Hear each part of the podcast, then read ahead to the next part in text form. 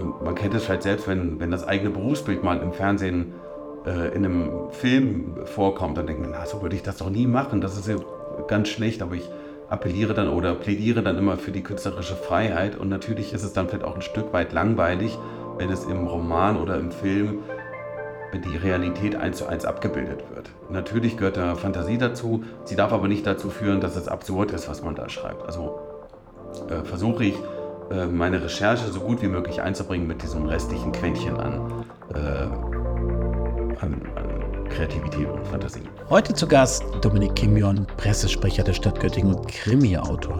Er wird uns erzählen, wie er auf dem Weg nach Hannover, als er dort noch gearbeitet hat, im ICE saß und diese Zeit nutzen wollte und angefangen hat, einen Göttingen-Krimi, also einen regionalen Krimi zu schreiben. Er berichtet uns, wie er seine Themen findet, wie er recherchiert, wie er den Verlag gefunden hat. Er hat mittlerweile einen zweiten Göttingen-Krimi geschrieben, der schon erschienen ist. Und er erzählt uns, was uns vielleicht im dritten erwarten wird.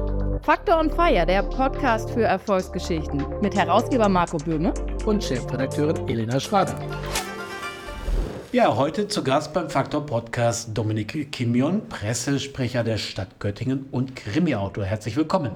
Hallo, ich freue mich, dass ich da sein darf. Ja, das ist eine recht ungewöhnliche Mischung. Ähm, wie sind Sie dazu gekommen, Krimi-Autor zu werden? Ich weiß nicht, ob man direkt sagen kann, dass man das wird. Mm, der Wunsch, ein Krimi zu schreiben, den hatte ich schon ziemlich lange. Aber wie das so häufig ist, allein die Zeit fehlte. Äh, beziehungsweise die Zeit, ähm, sich zu nehmen, um, um sich mal konzentriert an so ein Projekt zu wagen und das dann auch zu Ende zu bringen. Die hatte ich irgendwie gefühlt immer nicht. Und irgendwann ergab sich die.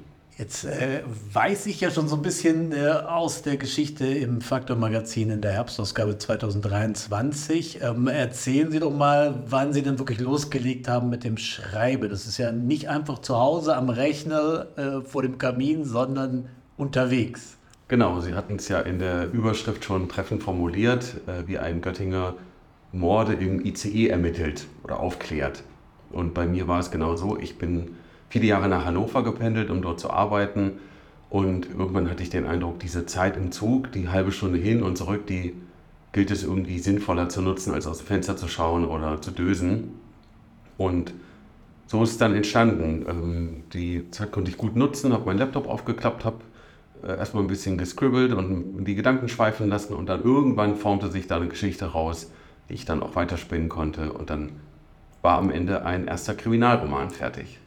Wie, wie war das? Also das ist, klingt jetzt ja so äh, als Fakt, aber wie ist es, dieses ähm, am Ende so ein Manuskript abzugeben, dann mit, Drucker, äh, mit, der, mit dem Verlag sozusagen diesen ganzen Ablauf, wenn es dann aus der Druckerei kommt? Also erzählen Sie mal diese unterschiedlichen Stufen für den Hörer da draußen. Mhm.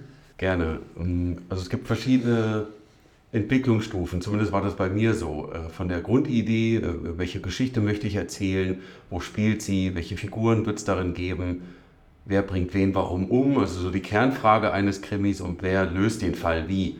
Ähm, das macht mir am meisten Spaß. Ähm, und ich erinnere mich noch an so eine Schlüsselsituation, da war ich mit dem Hund, lebt leider nicht mehr, aber war ich äh, unterwegs in den Leineauen und plötzlich hatte ich so, ein, so eine Idee, an der sich die gesamte Geschichte geformt hatte. Und dann ging das auch relativ schnell, das, den Plot zu schreiben oder zumindest so zu skizzieren und mich daran entlang zu hangeln. Es gab dann natürlich im Verlauf der Arbeit noch den einen oder anderen Dreh, aber so diese, dieser Kernplot, der stand dann. Und das ging relativ schnell. Und als ich dann schließlich den Roman fertig hatte, galt es, einen Verlag zu finden.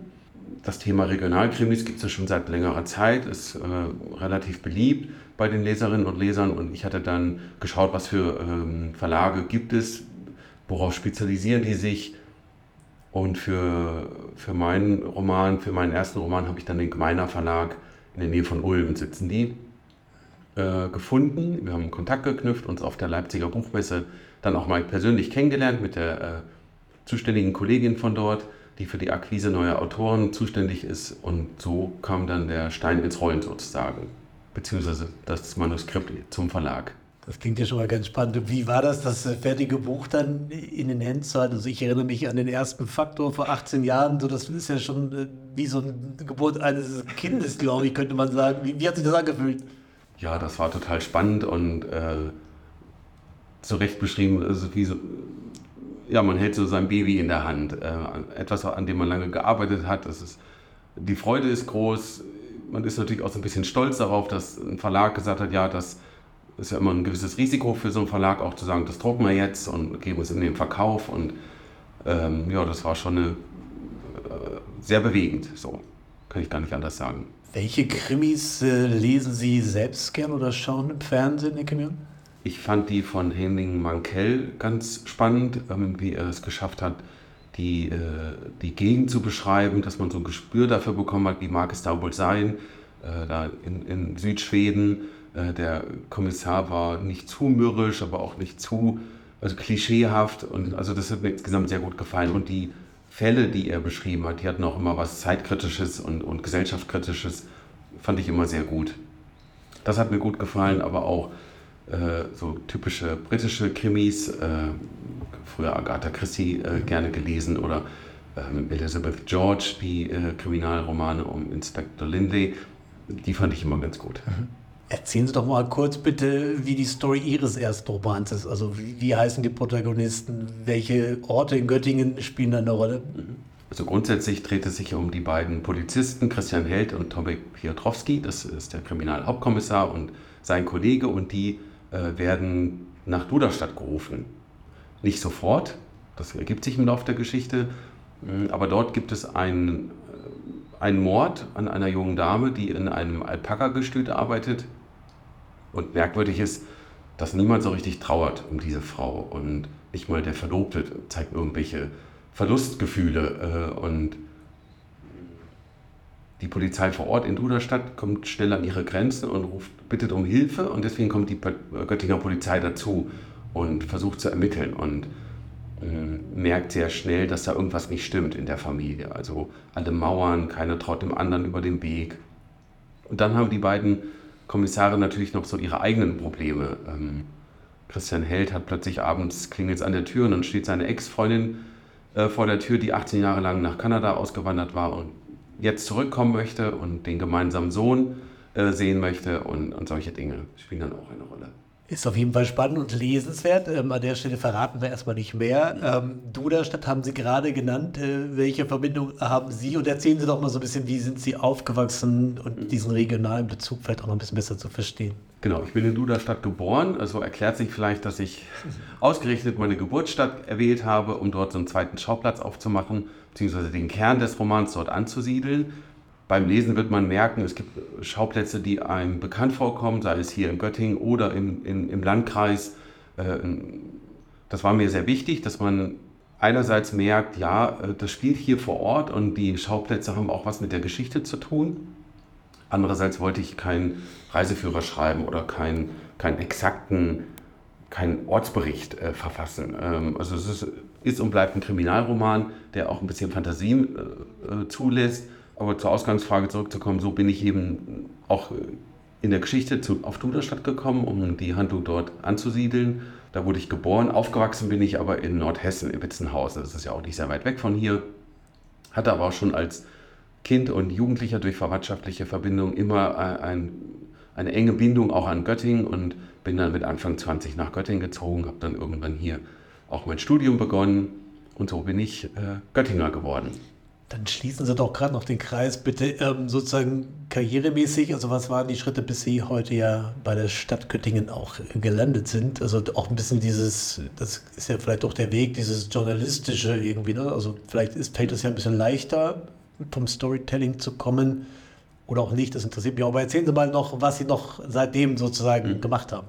Ja, nach dem Abitur hatte ich erstmal nicht so richtig das Gefühl, was will ich eigentlich jetzt machen. Und ich wusste aber, sollte irgendwas machen, was, was mir Spaß macht. So. Zunächst hatte ich dann eine Laufbahn in der öffentlichen Verwaltung eingeschlagen, als Diplom-Verwaltungswirt in Kassel, also auch nicht weit weg. Und habe dann aber, nachdem die Laufbahnvorbereitung abgeschlossen war und ich da auch einige Jahre gearbeitet habe, gemerkt, das reicht mir nicht. Ich möchte kreativer arbeiten mm, und habe dann überlegt, okay, ein Studium muss jetzt nochmal sein. Und habe dann in Göttingen Medien- und Kommunikationswissenschaft, Wirtschafts- und Sozialpsychologie und äh, Soziologie studiert im Magister. Das war super toll, hat mir sehr viel Spaß gemacht und hat mich auch gut vorbereitet auf das, was danach kam. Äh, Im Anschluss habe ich dann für eine Kommunikationsagentur gearbeitet und bin dann irgendwann nach Hannover gewechselt ins Sozialministerium, habe da äh, Öffentlichkeitsarbeit gemacht, bin dann irgendwann im Laufe der Zeit äh, zu einem der äh, drei Pressesprecher geworden und irgendwann kam dann der Ruf nach Göttingen. Ist es denn hilfreich? Ähm, also sagen wir mal so, in Ihrem Job sind Sie eher an Zahlen, Daten, Fakten gebunden. Ich meine, Sie können sich da die Geschichten aus der Stadt nicht ausdenken, sollen Sie auch gar nicht. Ähm, oder ist der Gedanke, den wir eben schon hatten, dieses Storytelling, also wie erzähle ich eine Geschichte, weil es vielleicht erstmal nur Zahlen, Daten, Fakten sind, wie sehr spielt das jetzt auch bei diesem Krimi-Thema eine Rolle? Vielleicht etwas, was Sie gelernt haben, was Ihnen jetzt hilft? Also auch beim Fantasieren ist es, ist es wichtig, am roten Faden zu bleiben äh, und nicht wild drauf loszuschreiben und konzeptlos irgendwas zu Papier zu bringen oder in, in Laptop zu hacken. Äh, insofern hat mir oder hilft mir meine tägliche Arbeit schon dabei, auch in meinem Hobby gut zu sein und nicht einfach das zu sehr als Hobby zu betreiben, also so Hobbyschreiberei. Was ich ja total spannend finde, Sie haben jetzt ja nicht nur einen Roman geschrieben, sondern, oder ein Krimi, sondern ja noch einen zweiten und ein dritter ist, glaube ich, in der Mache, wenn ich es richtig verstehe. Ähm, können Sie noch ein bisschen was zum zweiten sagen und vielleicht schon zur Grundidee des dritten? Der zweite Roman spielt tatsächlich hier in Göttingen äh, und ein bisschen in Bovenden. Also da habe ich auch versucht, die Region einzubinden. Mm, der Titel ist Heinberg und beginnt damit, dass ein junger Wissenschaftler auf dem Weg zu einem Date ist im Göttinger Stadtwald. Es ist Frühling, laue Luft und äh, die Lust ist groß. Äh, es ist ein Blind Date und das er aber leider nicht überlebt. Und wieder kommen Christian Held und Tomek Piotrowski ins Spiel und versuchen Licht ins Dunkel zu bringen. Warum wurde dieser junge Wissenschaftler ermordet? Was was hat den Mörder, die Mörderin dazu bewogen, diesen Menschen umzubringen. Und ähm, ja, wie es beim Krimi so ist, gibt es natürlich auch hier wieder viele Verdächtige. Ähm, es geht um die Wohnungswirtschaft, es geht um Kunsthandel ähm, und am Ende wird der Fall, so viel darf ich verraten, natürlich aufgeklärt ähm, und wird auch ziemlich emotional zum Ende. Und der nächste? Wollten Sie, dürfen Sie schon was verraten? Da bin ich gedanklich dabei, einen Plot zu entwickeln. Äh, allzu viel kann ich da noch nicht verraten. Mm, aber es wird, wenn es denn so umgesetzt werden kann, wieder in Göttingen spielen äh, und diesmal äh, so ein bisschen ins Showbusiness gehen. Jetzt würde mich interessieren, wie sieht das denn Ihre Dienstherrin, Frau Bräuchten, als Oberbürgermeisterin? Äh, nimmt die das zur Kenntnis? Findet die das irgendwie sogar toll oder sagt, hey, schreiben Sie doch beim nächsten Mal irgendwas rein, was ihr gefällt? Oder wie, wie ist das Verhältnis? Ich habe meine Nebentätigkeit, wie das so schön heißt, natürlich auch ordnungsgemäß angemeldet bei der Stadtverwaltung. Ähm, also da gibt es keine Probleme. Das, wer das wissen möchte, der weiß das auch.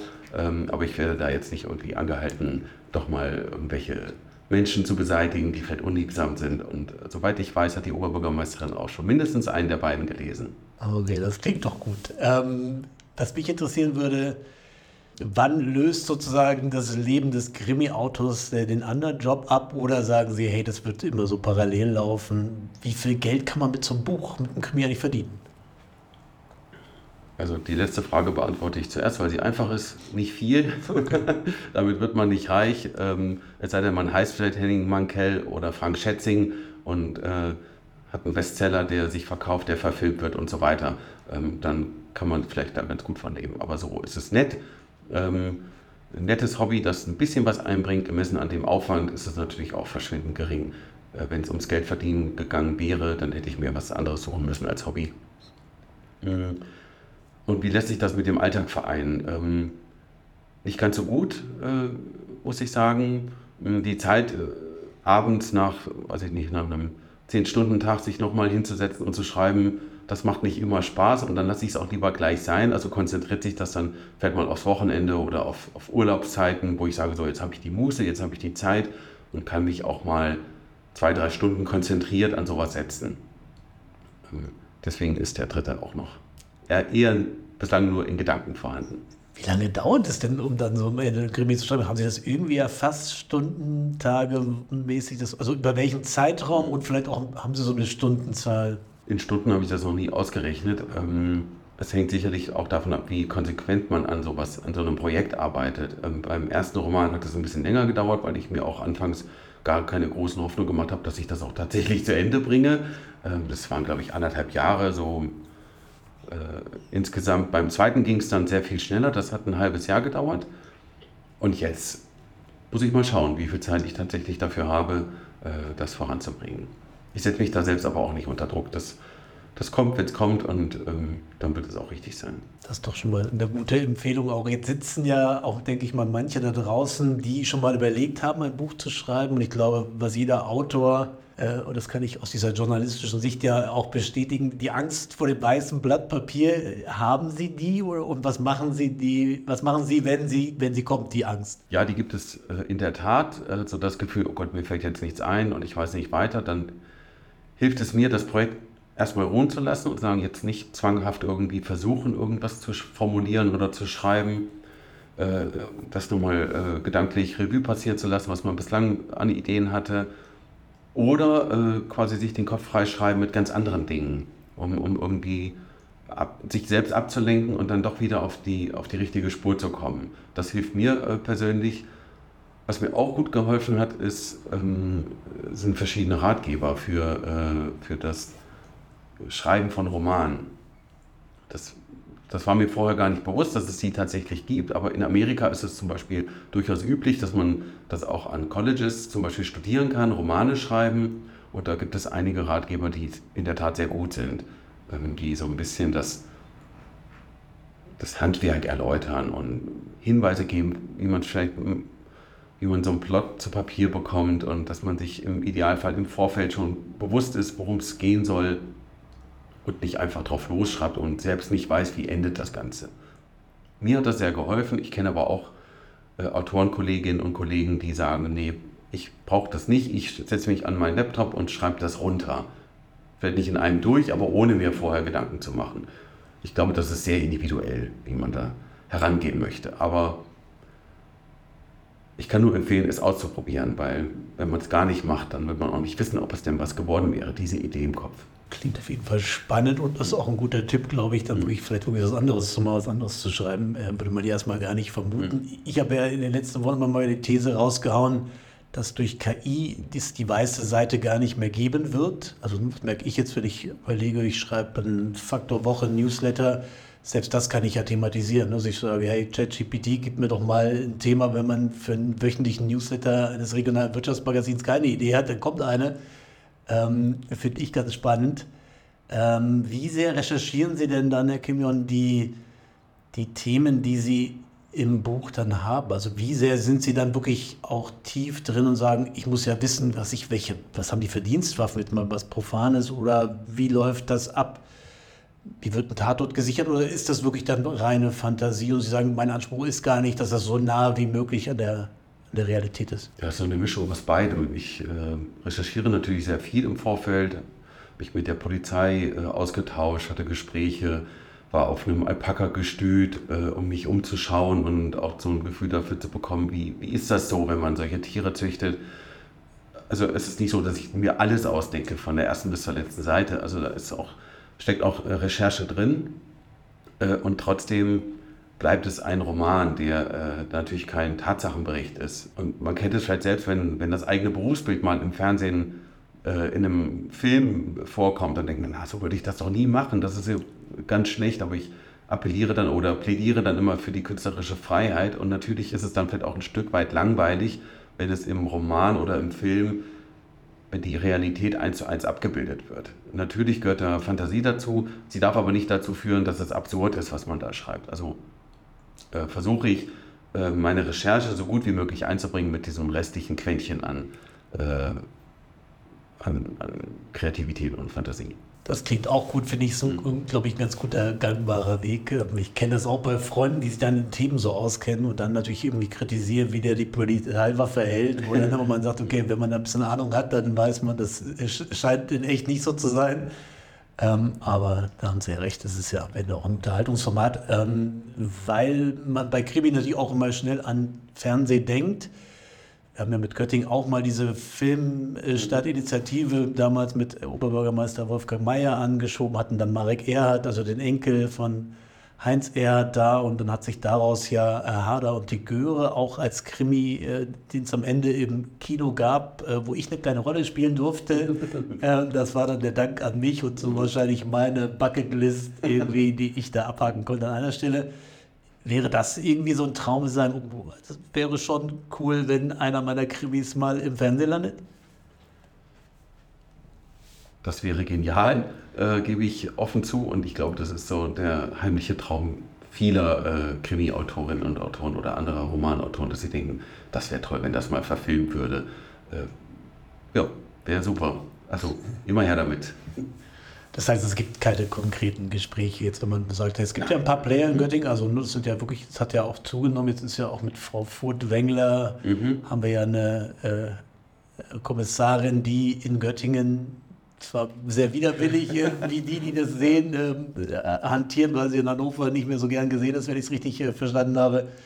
Ähm, verfolgen Sie das und äh, haben Sie da so ein bisschen Hoffnung, dass man vielleicht über den Dreh irgendwie was, was hinkriegen kann? Also ich verfolge das nicht in dem Sinn, dass ich äh, mir erhoffe, dass da jemand auf meine Romane aufmerksam wird und das dann als Filmgeschichte adaptiert.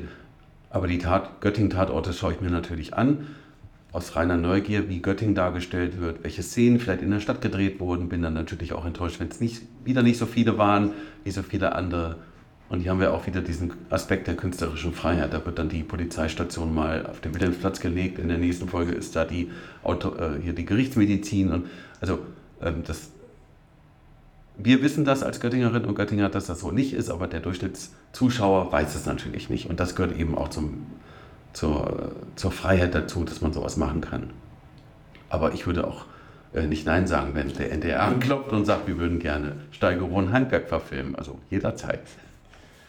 Ja, dann äh, würde ich sagen, ist doch der Auftrag äh, für uns alle irgendwie hier, die regionalen Netzwerken und die äh, vielleicht auch Kontakte haben, äh, ganz klar. Würde mich natürlich auch freuen und uns mit Faktor, das ist ja auch immer unser Antrieb sozusagen, ne, das äh, so ein bisschen zu ermöglichen. Und uns freut es ja auch, was sich da in den letzten Jahren auch mit Sven Schreivogel ja. Mhm. etc. auch ergeben hat oder ne, auch mit Daniel Bernhard Norzia und diesen ganzen äh, ja, Initiativen, die am Ende aus beider Sicht immer dafür sorgen sollen, dass Göttingen irgendwie überregional gezeigt wird. Jetzt hat man da leider keinen Einfluss drauf. Äh, aber ich glaube, am Ende hilft äh, Publizität dann doch auch der, der ganzen Geschichte. Ähm, jetzt sind Sie in Ihrem Job sozusagen der, der Sprecher der Stadt. Also was macht den Göttingen für Sie aus? Was, was sagen Sie, wenn Sie nach draußen kommen oder wenn Sie im Urlaub sind, äh, für wen Sie arbeiten und was Göttingen ausmacht? Also an Göttingen finde ich ganz faszinierend die, die überschaubare Größe. Also Göttingen ist Großstadt mit allem, was dazugehört, mit schönen und nicht so schönen Ecken natürlich. Ähm, ich glaube, es gibt keine Stadt, die, die, in der alles nur schön ist. Aber Göttingen hat so eine liebenswerte Art, die man manchmal auch gar nicht so sehr in Worte fassen kann. Das merkt man, wenn man mit Menschen spricht, die hier weggezogen sind aus beruflichen Gründen, die auch nach Jahren noch davon schwärmen, wie toll das in Göttingen war, wie gerne sie zurückkommen würden, wenn, wenn es sie hierher verschlagen würde. Ähm, also diese Zuneigung, die man entwickelt, wenn man hier gelebt hat, die ist, glaube ich, da können ganz viele was mit anfangen. Mm, und das liegt an so vielen einzelnen Faktoren, die in der, ähm, also man sagt ja so oft, die, so, äh, die Einzelteile sind die Summe des Ganzen und nicht jedes einzelne für sich. Es gibt jetzt nicht die eine Sache, wo man sagt, das ist Göttingen. Natürlich ist Göttingen Wissenschaftsstandort, äh, zweifelsohne, ähm, aber es ist eben auch noch so viel mehr. Wir haben tolle Wirtschaftsunternehmen, an die man vielleicht auch so als Durchschnittsmensch gar nicht immer denkt. Also klar gibt es die großen Player, deren Namen man immer wieder in der Zeitung liest, aber es gibt auch viele kleinere. Ähm, die Stadt ist überschaubar groß, man kommt überall sehr gut hin, zu Fuß oder mit dem Fahrrad. Es gibt Fahrradstraßen. Äh, natürlich kann man auch über alles schimpfen, weil die Radfahrer äh, äh, sich nicht an die Regeln halten angeblich und die Autofahrer auch nicht. Und ähm, da kann man immer Grabenkämpfe auf, aufmachen, zweifelsohne. Ähm, aber ich habe oft den Eindruck, wenn gejammert wird, wird auf hohem Niveau gejammert. Ähm, Göttingen ist einfach eine lebenswerte Stadt und ich möchte gar nirgends anders leben. Das merke ich wenn ich hier bin, aber vor allem, wenn ich nicht hier bin, ähm, dann freue ich mich doch immer wieder zurückzukommen. Und das ist ein gutes Zeichen. Und wenn ich mit der Bahn zurückfahre nach Göttingen von, weiß ich nicht wo, jetzt war ich zum Beispiel in Kopenhagen im Urlaub und hatte mir ähm, mich sehr darauf gefreut, weil ne, Fahrradstadt und äh, Nachhaltigkeit wird da groß geschrieben. Und war so ein bisschen ernüchtert und dachte, hm, also da braucht sich Göttingen gar nicht verstecken hinter so einer Weltstadt oder so einer Hauptstadt, ähm, natürlich äh, sind die Möglichkeiten vielleicht anders, die Wege noch breiter, um Fahrradspuren noch äh, weiter loszulösen von den Hauptspuren, aber da hat Göttingen so viel zu bieten. Es, es wird nur manchmal nicht gesehen und das, da würde ich gerne appellieren, dass man nicht immer nur schimpft oder guckt, wo, wo läuft es nicht so gut. Es läuft an sehr, sehr vielen Stellen richtig gut. Ja, da sind wir auch mit Faktor immer dabei, sozusagen das Positive rauszustellen, auch wenn es die anderen Seiten ja gibt. Aber wo gibt es sie nicht? Das Eben. sehe ich genauso. Haben Sie denn ähm, so Lieblingsplätze, wo Sie sagen, da gehen Sie am liebsten hin? Das ist so etwas, entweder Natur oder haben Sie einen Lieblingsplatz? Also ich finde den Stadtwald ganz toll. Äh, super. Ich habe auch eine Zeit lang in der Nähe gewohnt, da in der Nähe von der Ossietzky-Straße. Äh, war ich, zwei Schritte war ich mitten im Wald und das fand ich super erholsam. Also ob das nach Feierabend war oder am Wochenende in heißen Sommern konnte man sich herrlich abkühlen beim Spaziergang. Das fand, fand und finde ich nach wie vor richtig schön. Oder auch die Gegend oben am Kehr, ähm, Sonntagsspaziergänge etc. Oder wenn Besuch da ist, dann ist das ein nettes Ausflugsziel, das nicht weit weg ist und man kann das mit dem Spaziergang verbinden, mit einer Einkehr im Biergarten, wie auch immer. Das finde ich ganz toll, aber auch äh, die Altstadt Gänseliesel als Klassiker. Natürlich äh, ist das immer wieder fotografiert, aber ich finde es auch immer wieder schön, ähm, vom Gänseliesel aus aufs alte Rathaus zu schauen und auch mal den Blick nach oben zu äh, schweifen zu lassen in der Fußgängerzone, in die äh, Giebel der, der Häuser, die da stehen. Man, man schaut immer nur nach vorne oder an die Seiten, aber selten nach oben und da gibt es so viele Kleinode. Ähm, ich, also deswegen habe ich gar keinen Lieblingsplatz. Ich finde, es sind so viele schöne äh, Dinge, die man hier entdecken kann. Okay, dann würde ich sagen, vielen Dank. Es war ein sehr spannender Einblick in Ihr Leben und das äh, sozusagen berufliche und das Hobby, wie Sie gesagt haben. Von daher herzlichen Dank, Herr Kimmian. Ja, ich danke für die Gelegenheit. Vielen Dank.